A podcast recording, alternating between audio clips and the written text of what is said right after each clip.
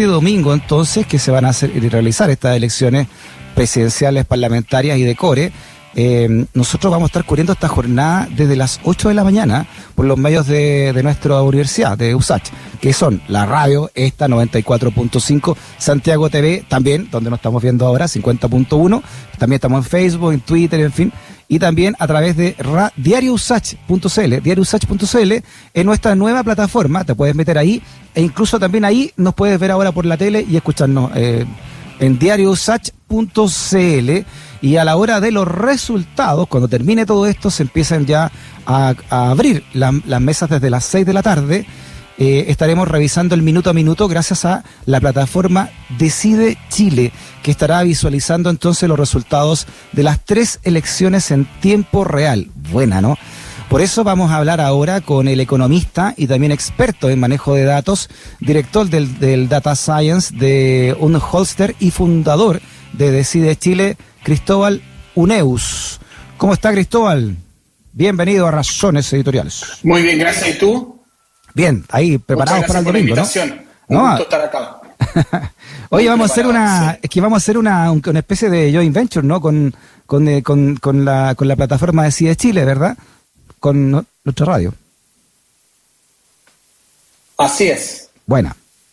¿En qué consiste entonces eh, Decide Chile? ¿Por qué decide fundarla Cristóbal? ¿Y, y, y qué vamos a saber entonces este fin de semana? Eh, Decide Chile nace de la inquietud que teníamos cuando surgió el voto voluntario el 2012, em, de entender un poco más el contexto y los resultados de la elección. Encontramos que em, los datos que entrega el CERVEL, siendo muy buenos, muy rápidos, eran pocos amigables. Entonces surgió la, la inquietud de hacer algo un poco más visual, más entendible. Y un proyecto que partió el 2013 ha ido creciendo y hoy día ya es una plataforma que trata de acercar las elecciones y los resultados y su comprensión a, Mira. a la gente. ¿Cuántas elecciones entonces tienen ya eh, desde que comenzaron? Esta es la tercera presidencial, 2013, Ah. 2017 y ahora 2021. Estuvimos también para la convención y para el plebiscito. Ya. Así que ya tenemos Oye, algo buena. de carrete, sabemos algo, cómo se mueven los resultados.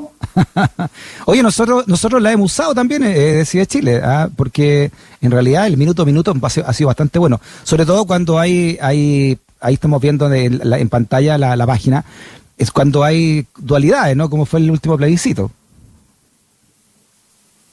Claro, en el último plebiscito incluso nosotros tuvimos, tuvimos que hacer unas perfecciones porque en el distrito 11 eh, no, no estábamos calculando dos, dos escaños porque Marcela Cubillo estaba, había obtenido tantos votos que eh, si hubiera llevado más candidatos la UDI eh, habrían, el- habrían salido elegidos y Bernardo Fonten fue arrastrado y ese escenario, esa condición de borde no la habíamos incluido, entonces tuvimos que Claro. hacer una- un arreglo en el minuto.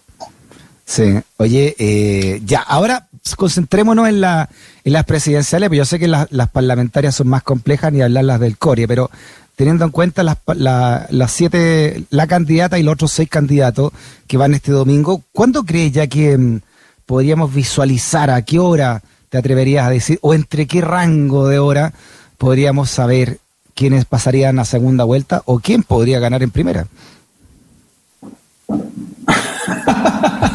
Eh, mira, la experiencia nuestra de la, de, la, de la última elección es que el primer cómputo del CERVEL debería ser alrededor de las 6.40 ¿Ya? y después se van a ir sucediendo y yo creo que ya a las 7, 7, 10, 7 y cuarto deberíamos tener una tendencia a saber si la elección va a ser estrecha, entre quiénes em, y ya a las 7 y media deberíamos tener ya una, una cosa más clara de cómo es el escenario. Y a esa misma hora, tipo 7 y media, 7.40, Ya. deberíamos empezar a ver los resultados, Ah. los primeros cómputos de la Cámara de Diputados. Ya, y las presidenciales, entonces, para que nos quede bien claro, ¿cuándo ya crees tú que se podría marcar una tendencia? Empezar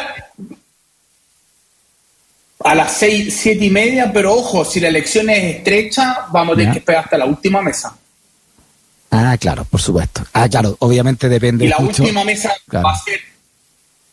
Depende mucho de que si el, eh, es obvio quién, y quiénes son los dos primeros que pasan y el orden, a que si es voto a voto como la elección del 99 y ahí vamos a tener que esperar eh, hasta la última mesa. No, claro, no, me digáis nada, esa elección del 99, primera vuelta, entre, entre Lago y Lavín, fue menos, la diferencia en esa primera vuelta fue menos de un voto por mesa, menos de 30 mil. Exacta, exactamente. Y, y, los votos y los votos y las mesas con mucha participación, que en general están en el distrito 11, en, en, la, en, Las Condes, Vitacura, Barnechea, se van a demorar más y esas probablemente son más a favor de José Antonio Cas que de Gabriel Boric. Sin duda, ¿no? Sin duda. Y esas van a ser las últimas en contarse. Oye, y, y esa, pucha, que han servido eh, en los últimos tiempos para algunas balanzas, ¿ah? En gobernación metropolitana, por ejemplo, en las primarias de, en las mismas primarias de, de, la, de la oposición, en fin. Sí. Ya. Oye, ¿cómo funciona? Ahí fue donde Orrego terminó ganándole. Claro, claro. Claro, ahí terminó ganando Rego lejos, ¿no? Cristóbal, ¿cómo funciona esta plataforma de visualización para que también se pueda contactar las personas desde sus, sus computadoras, sus teléfonos? Claro. Lo que tú lo puedes mirar en el celular o en el computador. Nosotros lo que tenemos por detrás es que estamos conectados al, servidor con que Cervel se comunica con los medios de comunicación, donde va su cómputo, nosotros leemos los cómputos como cualquier y los desplegamos de forma más amigable y vamos calculando el Congreso en tiempo real a medida que van saliendo los resultados. Perfecto. ¿Qué, te ha llamado la atención eh, del, perfil del votante? ¿Cuánto crees tú que ha cambiado o no, Cristóbal, en las últimas elecciones? Un poco para proyectar lo que podría ocurrir también con el votante este domingo. Claro, una de las cosas que vimos es que la, participación en general ha ido cayendo en la presidencial, si yo miro los últimos 20 años, y lo que fue la anomalía fue el plebiscito, donde millones de jóvenes fueron a votar, se sintieron convocados por una épica probablemente. Y la gran pregunta que me hago yo para el domingo es si estos jóvenes que fueron a votar para el plebiscito se sienten convocados en esta elección porque hay dos candidatos bastante más jóvenes como Gabriel Boric y seguido después por Sebastián Sichel. Claro, y Marco, Marco, tiene 40 y, bueno, es más viejo porque es la cuarta vez que participa. Es más viejo.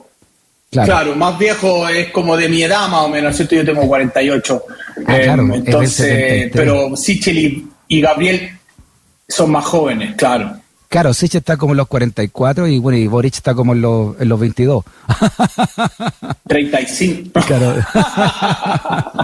está ahí en el límite de lo, de lo legal en, en cuánta edad, eh, Gabriel Boric, claro.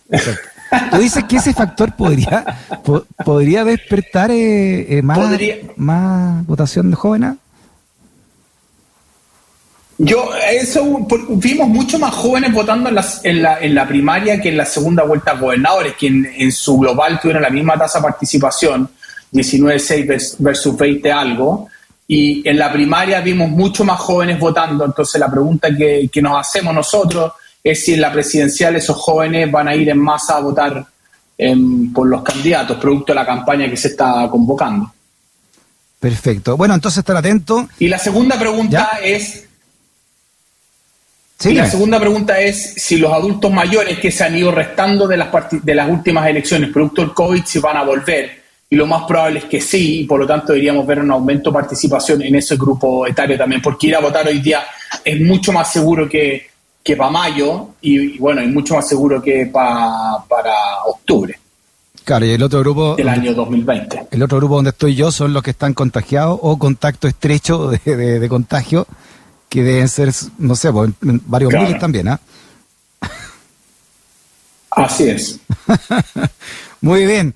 Cristóbal Uneus, director de Data Science de Unholster y también fundador de Decide Chile, economista y experto en manejo de datos.